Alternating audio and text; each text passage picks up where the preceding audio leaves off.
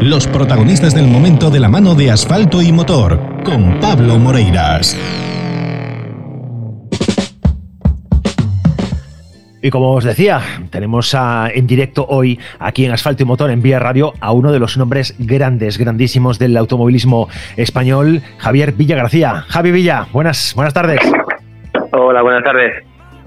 Estaba contando a la audiencia un poco, haciendo un repaso rápido, rapidísimo por tu palmarés y la verdad que es inacabable. O sea, me estaba comiendo todo el tiempo para la entrevista. Esto es, un no parar. Si, si me pongo a contar todo, no acabamos. Bueno, hombre, algo se hizo, todo lo que se pudo, sé. Oye, este, este título, este título que acabas de conseguir, este campeonato, bueno, campeonato, perdón, este, esta victoria en, en la subida chantada, eh, faltaba en tu palmarés y, y, bueno, es la tercera participación en chantada, si no me, si no me equivoco, ¿no? Sí, es el tercer año que, estábamos ahí. Bueno, por una circunstancia por otra siempre se nos complicó. Tuvimos varios problemas mecánicos, ¿no? Parecía que, que nos estaba costando un poco, pero bueno, por lo menos en esta edición pudimos terminar, terminar sin problemas y, y al final marchar con la victoria y además con el récord.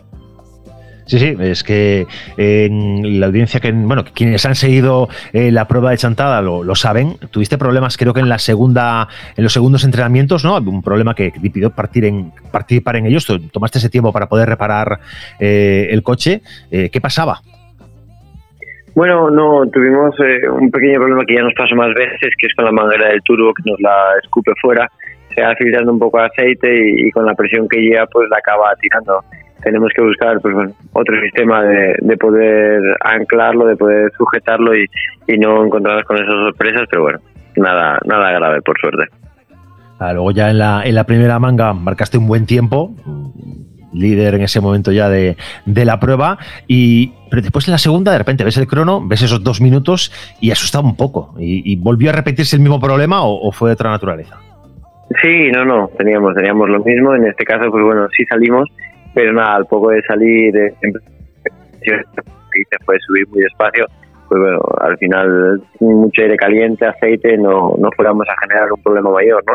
Pues con todo el cableado, con todo lo que hay alrededor, que, me hago, que, que haya un problema y nos perjudicara cara a la tercera manga que sí era definitiva e importante y tan, y tan importante y definitiva. Eh, récord, absoluto récord histórico de, del, trazado desde el 2017, que había marcado un tiempo, eh, su tiempo, eh, Andrés Vilariño, si no me equivoco, y bueno, ahora está tu nombre inscrito en esa, en esa referencia y eres el, el hombre a batir en la, en la prueba de chantada. Un final de, un final de, de competición que, bueno, no podía tener mejor sabor de boca. Sí, salió bien, pero bueno, creo que es, un tiempo que todavía hay mucho que bajar. Nosotros este fin de semana pues eh, no llegamos a poner ni neumático nuevo, estábamos con los neumáticos de, carreras anteriores, eh, tampoco estábamos apretando mucho la parte mecánica de motor, entonces hombre, es siempre difícil de calcular, ¿no? Pero, pero cerca de los tres segundos yo creo que es un tiempo que es eh, fácilmente mejorable. O sea que para, para el 2022, si te vemos enchantada, eh, vendrás con ganas de, rebajar aún más ese tiempo.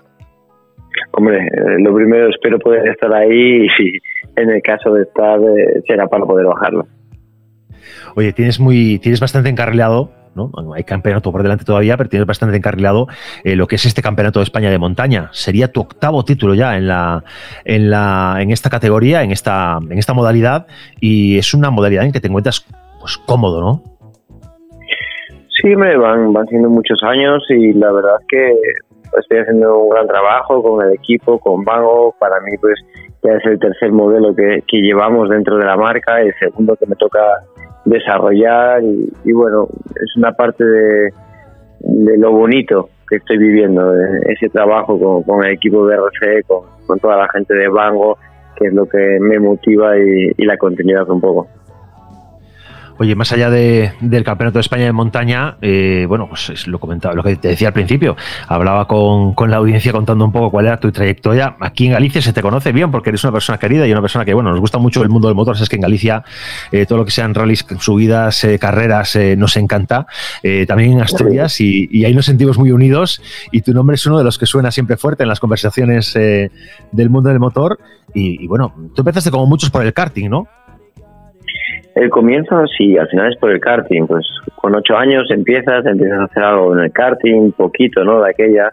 Eh, la situación económica familiar es la que normalmente sustenta ese comienzo y, bueno, pues no había mucho donde hacerlo, hacías el campeonato de Asturias y, poquito más. Yo creo que a partir de, los 15 años fue cuando empecé en los fórmulas y es donde la cosa empezó a cambiar, eh, empezó pues bueno, a crecer todo un poco, llegar a la GP2, a, acabar en, el equipo de Fórmula 1 de BMW, luego, como decías antes, un poco pues por el Mundial de Turismo, por la NASCAR, dentro del Nacional también en alguna copa, pero bueno, ya estás probando, divirtiéndote, un poco donde te van llamando, pues vas conociendo otras disciplinas dentro de lo que fue, o quitando un poco lo que fue la época de los circuitos y los monoplazas más eh, en plan profesional.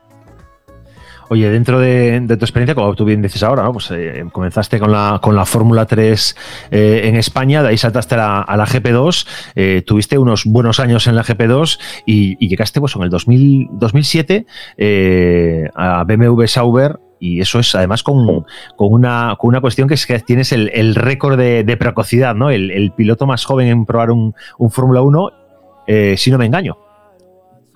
Bueno, cuando, cuando llegamos allí la verdad que fue algo muy bonito. Nos llamaron para, para poder trabajar con ellos. Veníamos, como decías antes, de, hacer unos buenos años en, la GP2. Tenía 19 años, estaba rodando rápido y, y, bueno, pues esa experiencia, ese trabajo que tuve con, con ellos fue muy bonito.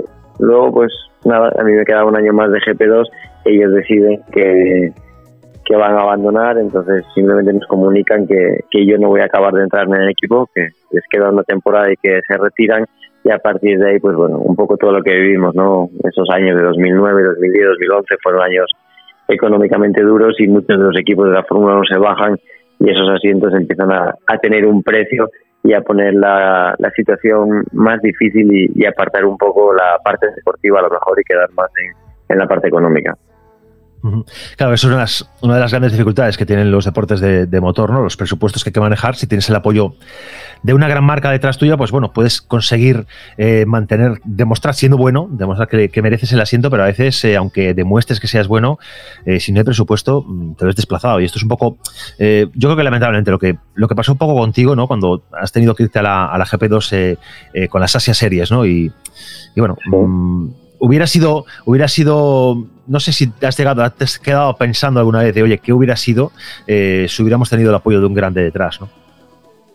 Bueno, son cosas que tampoco hay que pensar y yo creo que también posiblemente el haber tenido esa llamada y tener el contrato con el equipo de, de BMW de Fórmula 1, el estar ahí con ellos y ver que realmente te llamaron, pero llegar a unas circunstancias en las cuales pues tú no dependes, no puedes manejar y, y todo empieza a cambiar para mí y para muchos otros pilotos no puedes hacer nada por ello, pues tampoco sirve de nada ni martirizarte ni, darle más vueltas. Tocó, tocó. A lo mejor si nunca hubiera llegado ese momento, pues tienes más esa duda, ¿no? De si puedes haber llegado, si no, hasta dónde, cómo sería.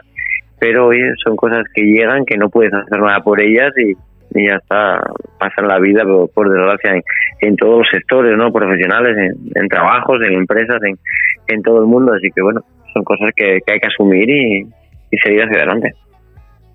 Y después, cuando, cuando pasa la, esta época de los, de los Fórmula, cuando tu etapa de los Fórmula, pues bueno, se ve un poco cerrada, eh, de repente pues eh, te apareces en la NASCAR, ¿no? En ese, en ese Junior Trophy NASCAR europeo. Eh, ¿Qué tal es esa experiencia? Es, es un mundo completamente diferente. Sí, es muy, muy distinto. La verdad es que me gustó, me gusta la filosofía que tienen. Mm, obviamente, pues más en Estados Unidos ellos consideran que el piloto es una pieza más ¿no? dentro de todo el espectáculo, de todo el evento que ellos montan, con lo cual si hay un piloto, hay un espectáculo, pues ese piloto es un profesional más, con lo cual debe de cobrar y vivir de ello. Un año antes, en el 2011, tú estabas haciendo un quinto puesto en el Campeonato del Mundo de Turismos y además con un podium en, en un Garo Ring que viene de correrse la Fórmula 1 ahora, bueno, pues tú sabes lo que es subirte a un cajón en ese circuito. Sí, además es un circuito que, me gusta. En su momento, pues ganamos carreras en la GP2, hice tres o cuatro podios en la GP2 allí. Luego en el Mundial de Turismo lo mismo, hicimos otro podio en la, en la general. es un circuito que, que de por sí se nos da bien. Casi todos los circuitos viejos se nos dan bien, no más que los circuitos modernos. Para mí me gusta que la pista termine una línea blanca y luego hay una putolana y luego pues poco a poco van asfaltando y, y permitiendo que los pilotos se cometan más errores sin tener un perjuicio muy grande. Ya. Oye, eh, ahora estás muy metido en el mundo de la montaña, además eh, metido de una manera triunfal y, haciendo récords no solo en chantada, en cada temporada siempre, siempre sacas algo de la, de la chistera. Eh, ¿No te tienta ahora alguna otra modalidad dentro del mundo del motor? Bueno, pues hace tiempo que, le estás dando vuelta un poco a conocer la parte de, los rallies, ¿no? Es algo un poco distinto, mm, sobre todo por la parte del copiloto. Es decir, que, bueno, que me gustaría conocerlo, ver un poco cómo te adaptas, cómo se lleva el ritmo, cómo van las cosas, si eres capaz de entender y, llevar la parte del copiloto, que para mí es eh, la parte difícil, ¿no? El resto no, no deja de ser un coche y, y algo que tienes que conducir pero el copiloto sí considero que, que tiene, pues bueno, un aliciente un poco especial y distinto. No puedes llevar pues ni el límite ni el ritmo que llevas en los circuitos o la montaña, pues por la falta de conocimiento que tienes de, la carretera y tienes que guiarte con esa persona que va todo el día a tu lado eh, intentando ser tus ojos de algo que no conoces al 100%.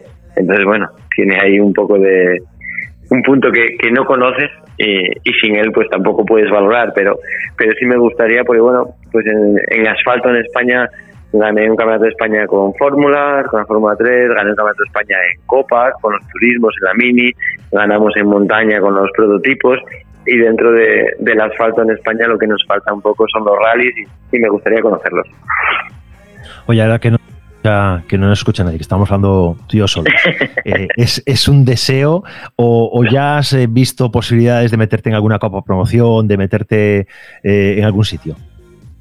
No, es un deseo. Las cosas tienen que ir poco a poco. Hasta hace un par de años, pues bueno, era algo que todavía no, no me llamaba, ¿no? Todavía era más en plan velocidad, conocer de memoria, límite, rojar cada pues por conocerlo como cuando venía de, los circuitos, bien sea turismos, fórmulas, la montaña no deja de ser algo parecido.